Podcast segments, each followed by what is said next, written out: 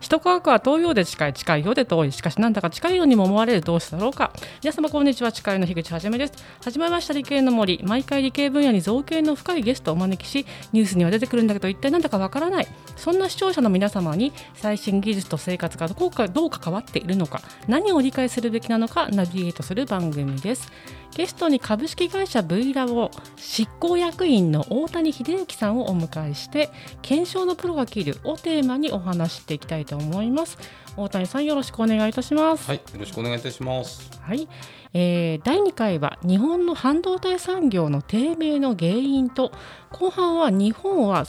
半導体産業で巻き返し可能なのかというお話を伺っていきたいと思います。はいということですね、まあ、私も若くはないんですけれども あの今のね若い世代ではですね半導体業界でいかに日本がリードしていたのかもう知らない方もね多いと思うんです。はい、で、まあ、当時を知る大谷さんからどんな勢いだったのかお話をいただきたいと思います。はいわかりました。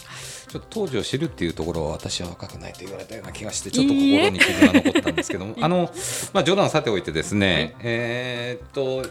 実は日本というのは本当に技術力が高い国民性がありまして、はい、1980年代にはですね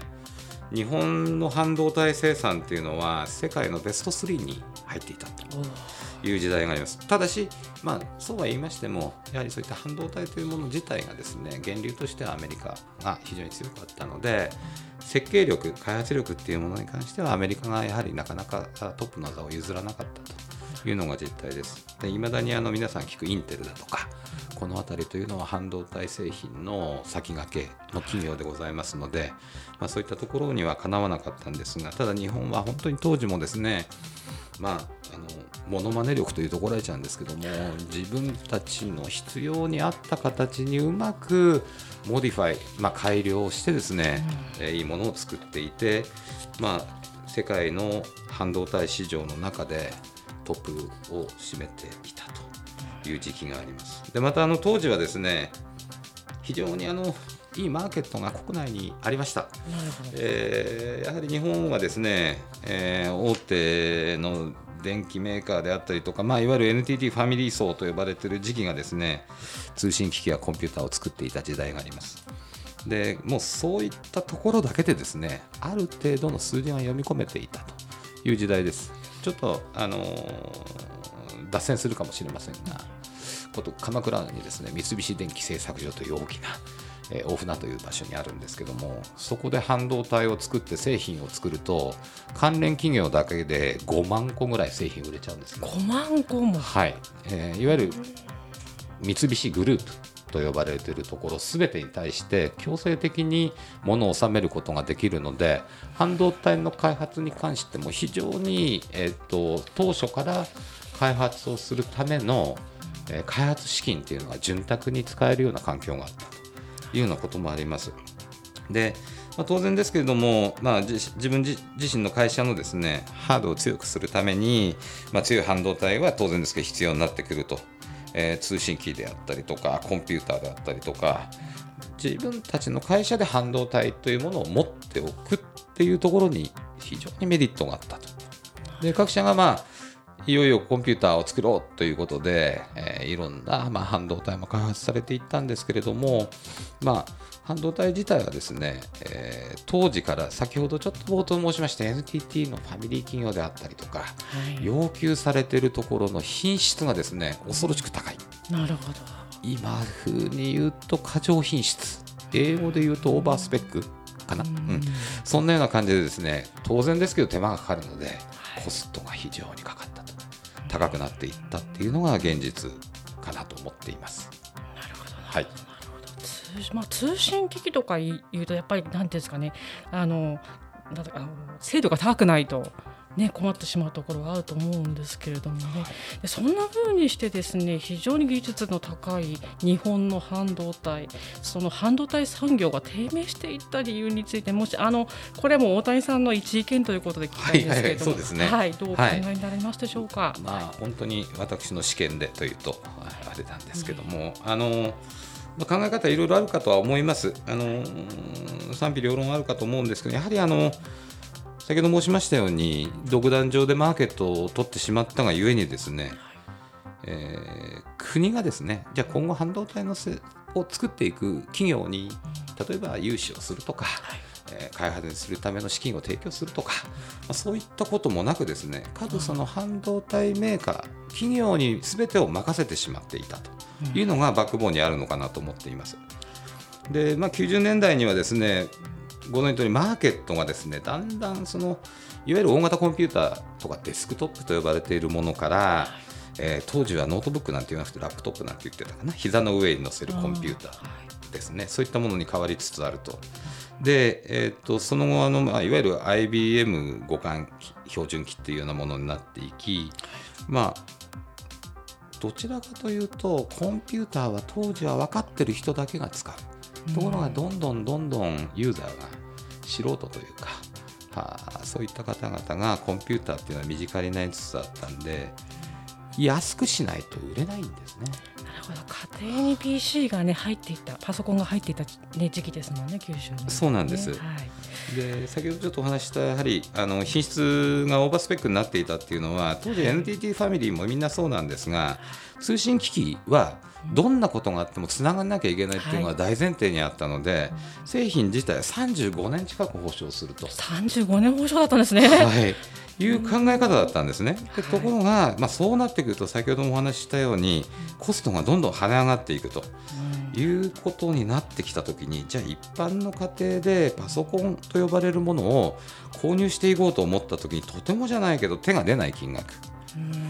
当時三菱電機で出ていたとある PC は70万ぐらいしてました。軽自動車が1台買えるぐらいの値段でした。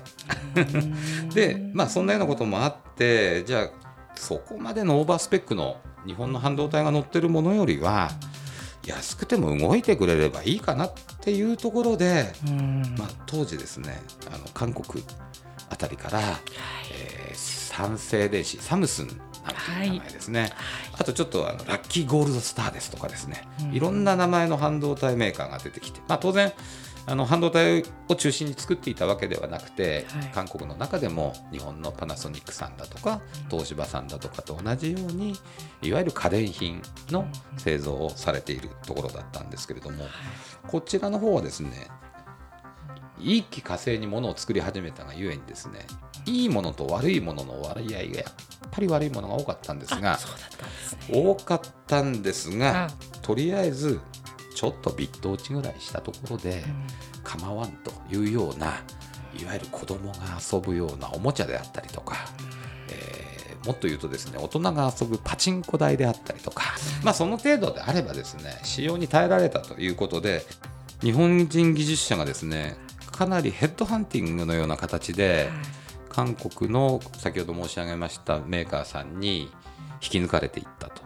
いうのが事実あります。私の存じ上げている方でも複数名の方が向こうに行かれていて、で現地でお会いをしたんですけれども、お話を聞くとですね、まあ端的に言うとお給料が 非常に良いというのが一番最初に口から出てくるんですが、その他ですね、やはり日本人に合わせた福利厚生。そういう工夫も。はい。こういったものが非常に充実していてまあかゆいところに手が届くような。当時あの海外で先ほど言いましたけど生産されているそう D ラムであったりとかはほとんど半分ぐらいが良品半分ぐらいが NG 不良品だったと。そんな割合だったのそうなんです、まあ、その B 級品でもさっき言いましたようにあの販売はしてたんですけれども、うん、なぜそうだったかっていうととクリーンルームっていう考え方がなかったんです。はあ、あの韓国の方そうです。台湾ね。はい、おっしゃる通りで。で日本っていうのはもうそもそも半導体を作るところにはクリーンルームというのが設置されているのが当たり前という考え方だったんです。でこれがなかったものですから当然異物が混入したりすることで不良品が出る率が高くなっていたと。いうような話で、えー、やはり、えー、そういったところでそのクリーンルームの設計だとかクリーンルームの運用だとかそういった技術者がですね日本からほとんど海外出ていってしまった、まあ、そんなような時代でしたね。で原因は実はそこはあの先ほどちょっと言いましたように、うん、あの半導体がどんどんどんどんまあ落ちていった中で、企業としてはじゃあ半導体の工場を整備して半導体を作り続けるためにはすごく資本を入れないとできないんです。資本投下がすごく大変。ちょっとまあやめようと。じゃあこの辺の分野は違うところの企業さんに任せていこうじゃないかっていうのをみんながそう思ってしまったのかなと。でそれによって何が起きてるかっていうと半導体工場を閉めてしまったり今まで半導体に関わっていた技術者がですね違う部署に配置転換されてしまった。こんなようなことをされたので日本の中での半導体技術はそこである程度減速をしてしまったと。で同時期なんで今も含めてですけどアメリカはすごいのかって。今世界でベスト15の中にアメリカ7社入ってるんですね。日本は1社だけです。ええ。そのぐらい今落ちてきてるんですけどでなんでそこが起きて生きてるかっていうとアメリカはじゃあ同じように大手企業から配置転換された技術者何を起こしたかっていうと起業したんです。なるほど。自分で会社を作ってこの技術を売っていこうという、そういったそのなんていうんですかね、えー場所がちゃんとあったっていうのが日本とアメリカの今のこの半導体の距離感を如実に表している原因じゃないかなというふうに思います。ありがとうございます。まあ、後半の方はね、じゃあ半導体産業は巻き返し可能かっていうような話をえしていきたいと思います。CM の後もトークは続きます。あなたの動画をアップすると企業からあなたに面接依頼が届きます逆指名型就活サイトスタートライン TSE は鎌倉 FM を応援します自治体公的機関様のデジタルトランスフォーメーション小中学校のギガスクール構想の STEAM 教育導入をお手伝いいたします新クライアント総合研究所は鎌倉 FM を応援しておりますそれでは後半はサイエンスライター富山かなりさんを交えたトークになります。富山さん、今回は大谷さんにどんなお話を掘り下げてお聞きしましょうか？こんにちはこん。にちは。こんにちは。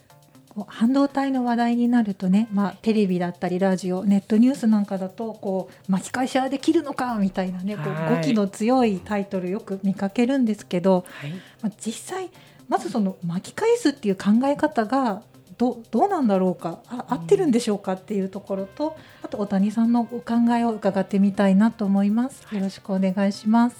はい、わかりました。えー、と今おっしゃら富山さんおっしゃられたようにですね巻き返すっていうのがそもそも必要なのかっていうのが私個人的な、えー感覚で、えー、と先ほど来ちょっとお話ししてますようにですねやはり日本の技術者が育て育たない環境を作ってしまっているっていうのが今現状なんです。で今からじゃあその技術を、まあ、もちろん習ってですね、えー習得していくことは非常に重要だとは思いますが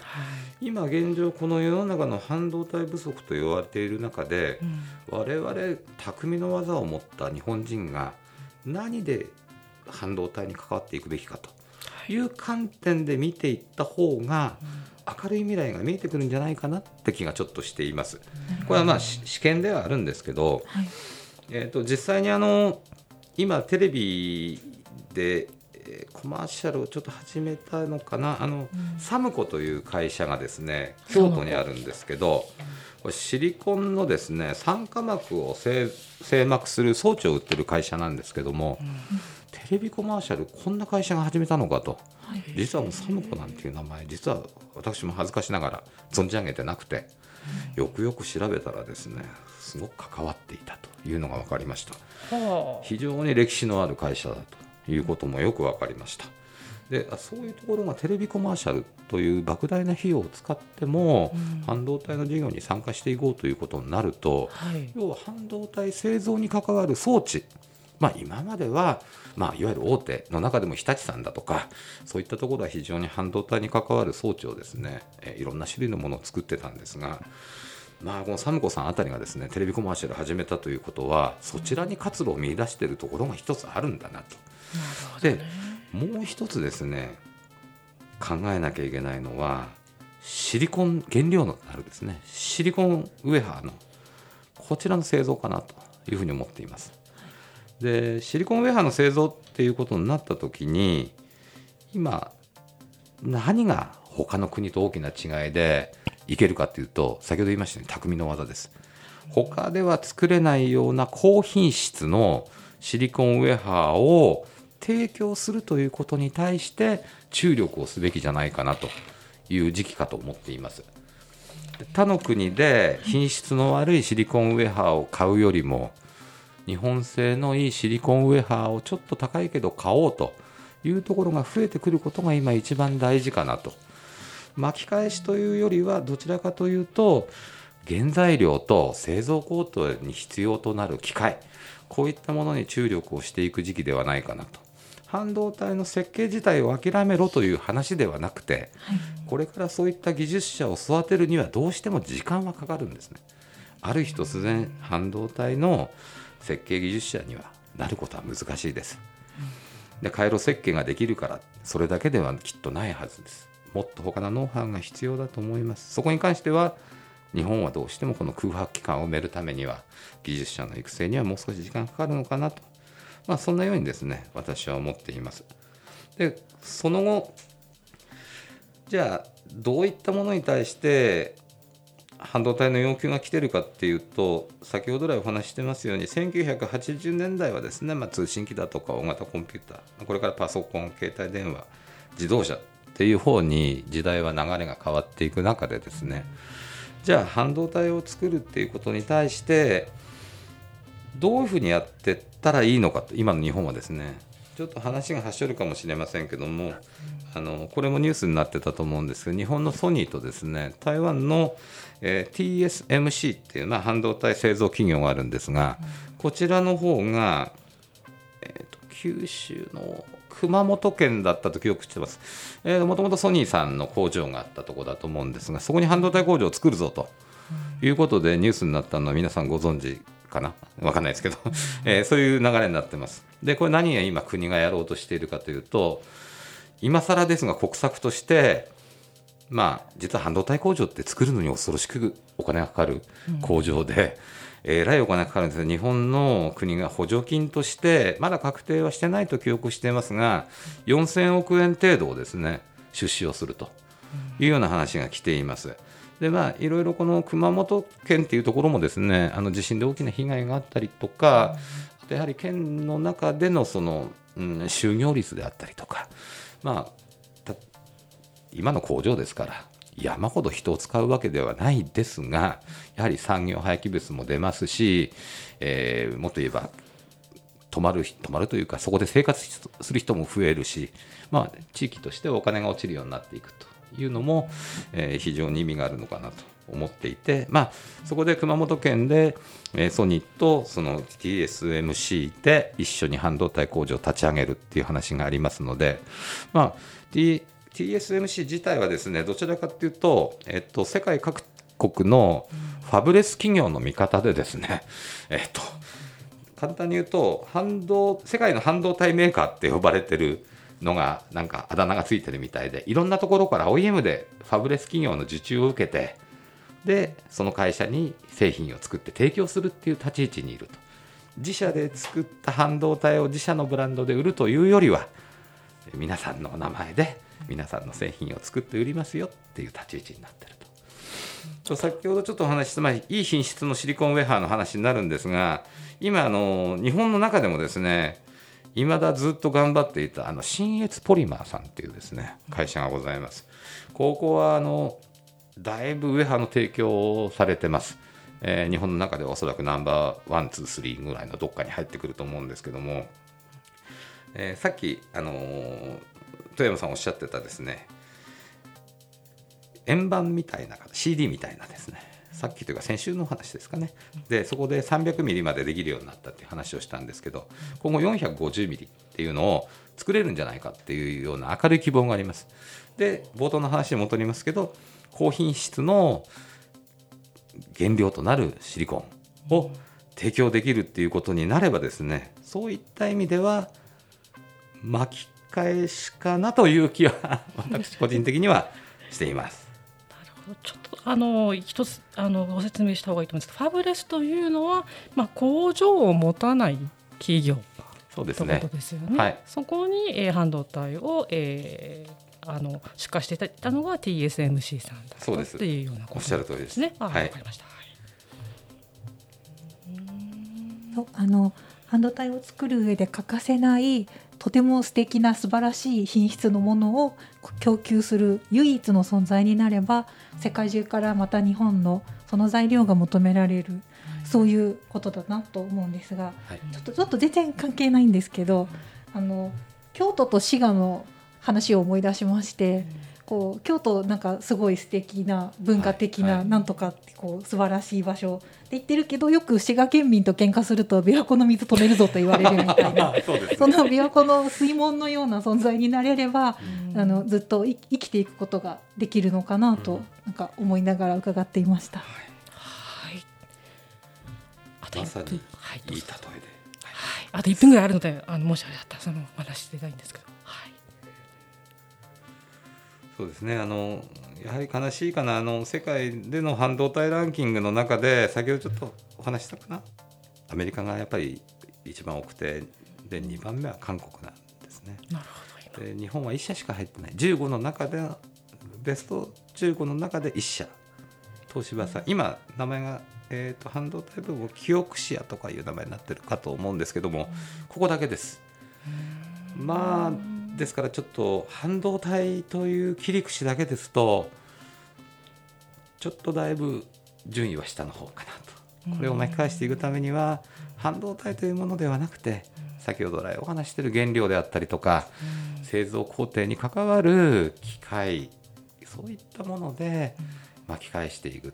ていうのがまずスタートになるんじゃないかなと個人的には思ってます。なるほ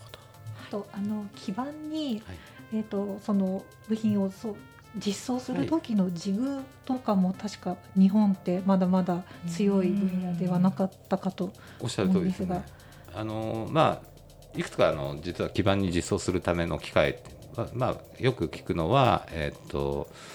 SMT って呼ばれてるやつね、サーフェイスマウントタイプのやつですね。で、実は基板っていうのはあの部品面とハンダ面っていうのが分かれていたんですね、昔は。でところがまあ今多層場になってきたせいであって、まあ、その中でもピンカンもだいぶ多くのせいわゆる、えーなんていうかパターンが走れるような作りになってきてるんですけど、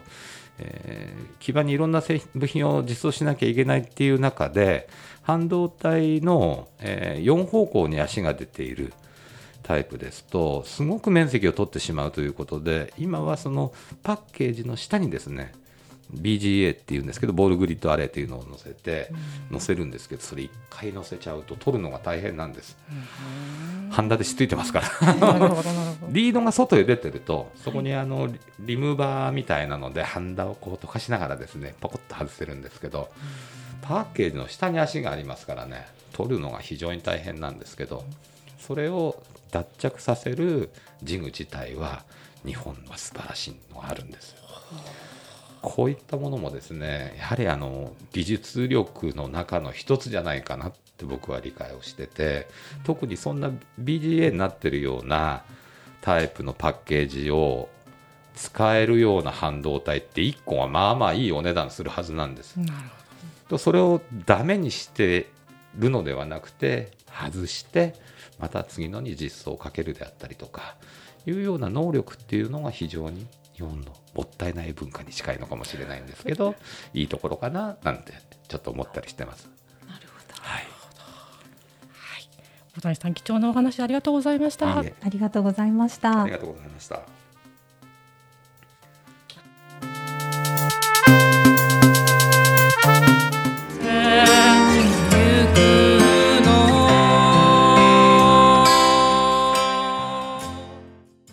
ことでですねあの日本が半導体世界、えーこれは生産か生産がベスト3だった時代からですね、まあ、今ではその、まあ、15ベスト15社の中に1社しか入らないような、えーことになってしまったというところからじゃあ今後はどういうふうなですね、え半導体、えー産業業界でですね日本が存在感を示した方がいいあ示していくべきかというような話をしてきたんですけれどもはい奥野さんいかがでしたでしょうか？まあ、あの日本の技術、はい。あのもう80年代後半からもうに日の丸半導体っていうのがもう世界をリードしていたという、あの記事っていうのはもう昔から経済誌かなんかに出ていて、うん。なんで凋落したかというと、まあ、あの韓国とかですね、あの新興国にどんどんどんどん、まあ、ディーラムとかが象徴的だと思うんですけどもお話いただ要きましたよね。するに安く大量に生産するっていう流れに、あのついていけなくなったという事情、まさにあの